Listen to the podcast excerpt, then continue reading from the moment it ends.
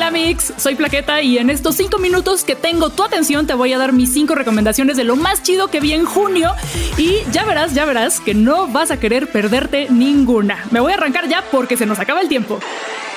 Miren, no les voy a mentir. Empecé a ver Spider-Head o la cabeza de la araña por la carita preciosa de Chris Hemsworth y ya me quedé por todo lo demás. La película nos muestra una especie de cárcel alternativa donde las personas privadas de la libertad aparentemente se la pasan súper bien, con habitaciones como de prisión escandinava, muy acá.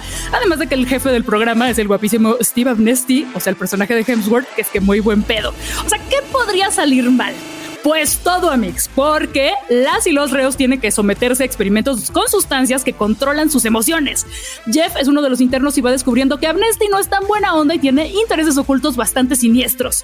Ciencia ficción con toques de humor que además plantea las inconsistencias del punitivismo y alerta sobre los peligros de la privatización del sistema carcelario en una película dirigida por Joseph Kosinski, el de Top Gun Maverick. Sí, por favor, sí a todo. Llegó la tercera temporada de Umbrella Academy, la serie favorita de quienes tenemos Daddy Issues, y que está basada en el cómic escrito por Gerard Way, el frontman de My Chemical Romance. Por cierto, invítenme al concierto porque no alcancé boleto. La temporada anterior nos había dejado en que los hermanos regresan al presente, pero en una línea de tiempo paralela en la que en vez de Umbrella Academy está la Sparrow Academy. Muchos de ellos son insoportables, pero no tan insoportables como Allison, que en esta temporada saca su lado más oscuro. En cambio, vemos brillar a Diego con su faceta paternal, a Luther enamorado todo hermoso, a Klaus que alcanza su potencial máximo y descubre su verdadero superpoder, y por supuesto a Victor, el primer personaje interpretado por Elliot Page después de su transición y que igual que el actor se encuentra él mismo y su lugar en el mundo. Por cierto, ¿cuántas veces vieron la escena de Footloose? Yo ya perdí la cuenta, me fascina. Para descansar de los enredos temporales, nada como Man vs. V, una serie protagonizada por Rowan Atkinson, mejor conocido como Mr. Bean, que aquí se convierte en Trevor, un señor divorciado, papá amoroso, bien intencionado, pero que es bien inútil. Y acá logra conseguir una chamba cuidando la casa de una pareja adinerada que le encarga que tenga mucho cuidado con el arte carísimo que está en todos los rincones y con la perrita adorable que tiene mil restricciones alimentarias. O sea, una fórmula para el desastre que se desata cuando aparece una abeja de la cual Trevor intenta deshacerse y bueno, ahí pasa toda una serie de eventos hilarantemente catastróficos que se van desarrollando a lo largo de nueve capítulos cortititos. Humor absurdo, sin plata, sin sentido, como el que todos necesitamos después de un día difícil.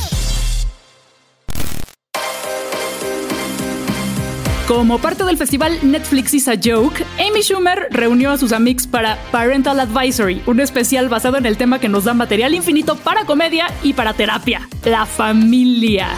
Hay para todos los gustos y algunos te harán reír muchísimo, otros no tanto, pero con alguna de las historias te vas a identificar. A mí personalmente me encantó la rutina de Jay McBride, una chava trans que domina el humor negro y que en unos poquititos minutos logra burlarse de la transfobia, de las teorías de la conspiración antivacunas, de la homofobia, de la iglesia, de las convenciones familiares. Grandiosa. O sea, aparte de temas dolorosos y por lo tanto hilarantes que tienen que ver con ser adultos, es un especial buenísimo para cerrar el mes del Pride.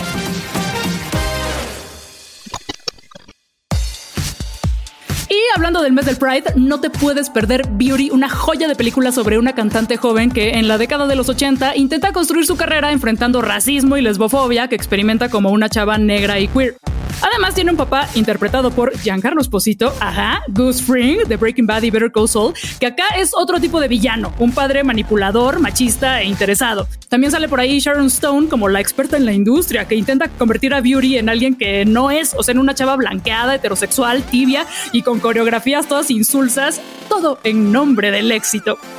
Beauty es una película escrita por Lina White, que recordarás por protagonizar la tercera temporada de Master of None. Y si no es por todas estas razones, la tienes que ver por la cinematografía, el vestuario ochentero y el soundtrack espectacular. Esas fueron mis cinco recomendaciones, pero, pero, pero, espera porque tengo una de pilón. Ya no tengo tiempo de explayarme, pero confía en mí y ponle play al especial de stand-up de Snoop Dogg, un contenido que tienes que ver sobre todo si disfrutaste nuestro especial del 420. Espero que estas recomendaciones te hayan servido y no dudes en pasar por las redes de Netflix México para contar qué te parecieron los contenidos y si quieres recomendar algunos también. Hasta el próximo Nada que ver en 5.